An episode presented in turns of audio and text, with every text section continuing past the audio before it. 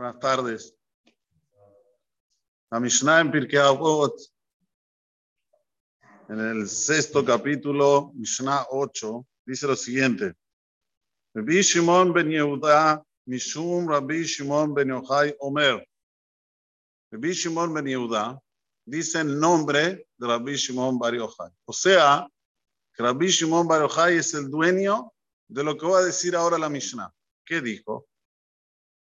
Hanoi, la belleza, a Koach, la fuerza, a Osher, la riqueza, a Kabod, los honores, a Jochma, la inteligencia, el ser intelectual, el ser una persona sabia, a Zigna, la vejez, a Seba, después de la vejez, no sé cómo se dice en, en español, a ver si me ayudan, ancianidad, ¿eh? ancianidad, Habanim, hijos, Naela Tzadikim Benaela Olam. Esto es lindo para los justos y es lindo para el mundo. La verdad que hay que entender esta Mishnah. Hay que entenderla. En principio, la belleza, la fuerza, la riqueza. ¿Saben qué decía Rabbi Shimon Bar Yochai? ¿Cuál era el lema de Rabbi Shimon Bar? No trabajes estudiar 24 horas. No hay trabajar.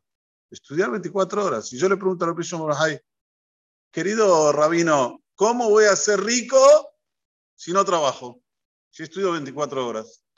Todavía la Gemara dice en el Tratado de Brajot, algunos quisieron hacer como Rabbi Shimon Bar y lo no tuvieron suceso. Hola, mi querido Tzadik, no te vi, ¿cómo estás? Oh, no tuvieron suceso. Entonces, ¿cómo puede ser el Bishop Barahai una cosa, alegar una cosa que a priori es imposible?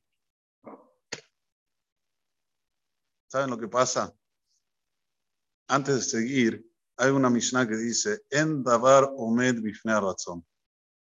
No hay nada que se anteponga a la voluntad del ser humano. Nada. Cuando te dice nada, es nada. Lo que uno quiere, lo tiene. Pero tenés que querer y tenés que poner manos a la obra. Tenés que tener el accionar a través de tus pensamientos y de tu meta. Ahí la persona lo consigue.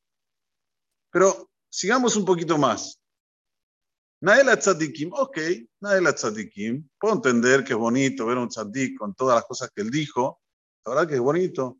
Naela Olam, bonito para el mundo. ¿Alguien me lo puede explicar, por favor? ¿Por qué? ¿Por qué Naela Olam? ¿Saben cuál es la respuesta? Porque los que son justos, los que cuidan de la naturaleza, los que hacen según la Torá, están protegiendo al mundo. No están protegiendo nada más a uno, a sus familiares, no, no, no, al mundo. ¿Por qué? Porque la gente ve y quiere ser igual que él automáticamente se hace como una, una cadena en la cual mucha gente hace lo que quiere Boraholam y cuando se hace lo que quiere Boraholam, Naela Tzadikim de Naela Olam. No hay pestes, no hay epidemias, no hay endemias, no hay viruela del mono, no hay nada. Sepamos que todo lo que pasa en el mundo es porque estamos carentes de lo que quiera Hashem de nosotros. No queremos hacer razón Hashem, no queremos. Porque si queríamos de verdad, tendríamos todo, seríamos lindos, seríamos fuertes, seríamos ricos.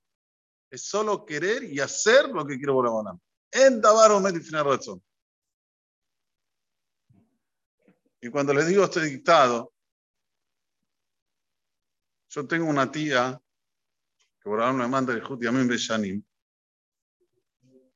no voy a decir la edad porque Baruch Hashem está cerca de los 120.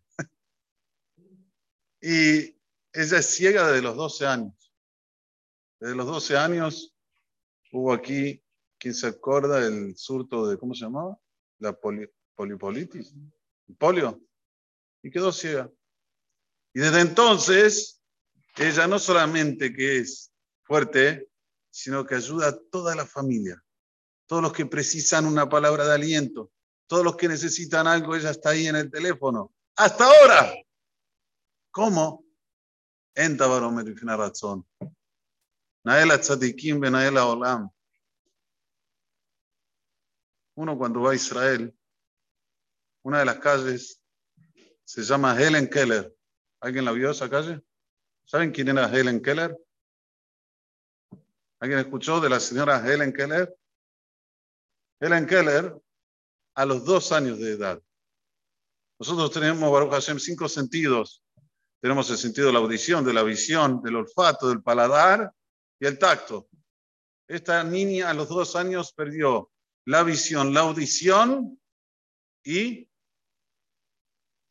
también este, la visión, ¿no? Dije otra vez. Eh, eh, y el habla, muy bien. La audición, la visión y el habla. Tres sentidos. Imaginemos un ser humano que no ve su Shalom, que no escucha y que tampoco puede hablar. Ya está, le sacaste todo. Sin embargo, fue una revolucionaria. Ella fue la que desarrolló el sentido del tacto de las manos y a través de sus manos ayudó a millares y millares de personas en el mundo. Hizo libros, escribía cartas a las personas que estaban deprimidas. Bueno, puede estar deprimido, mírame a mí. Helen Keller, véanlo por Google. ¡Qué mujer! ¿De dónde sacó esa fuerza? Fuerza de voluntad. Cuando uno quiere algo, lo consigue. ¿Cómo? No me digas, pero lo consigue. Independientemente de la situación que se encuentre. Esto es algo que lo debemos incorporar, llevar para adelante con fuerza. Lo que dice nuestro Jajamín no son exageraciones. Miren, en la época de los 60, aquí en Argentina, no había muchos Baal Teshuvah. Eran pocos. Y ser Baal Teshuvah era muy difícil. Muy difícil. Le ponían todo, todo tipo de rotulaciones, bullying, llámenlo como quieran, pero el que hacía Teshuvah, jazito. Jazito. Metió la cabeza en la pared, agudero, esto, lo, lo que no le decían. Sin embargo, hubo muchos que hicieron Teshuvah.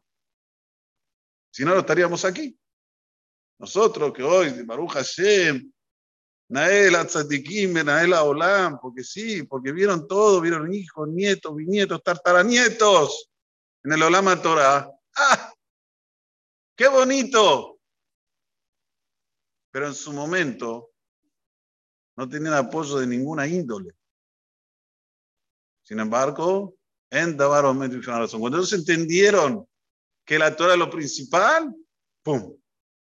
Entonces una vez yo fui de mi mamá. Mi mamá era Balate Suba, vivía en Uruguay, la fueron a buscar, la trajeron aquí. Yo traje a la persona que la fue a buscar a Uruguay, de una arzada aquí en Alaba Shalom, el señor Leo Jaime Smat, dijo Librajá. Contó todos los pormenores, cómo fue a buscar a mi mamá al Uruguay, la trajo hasta Buenos Aires y la hizo Balate Suba.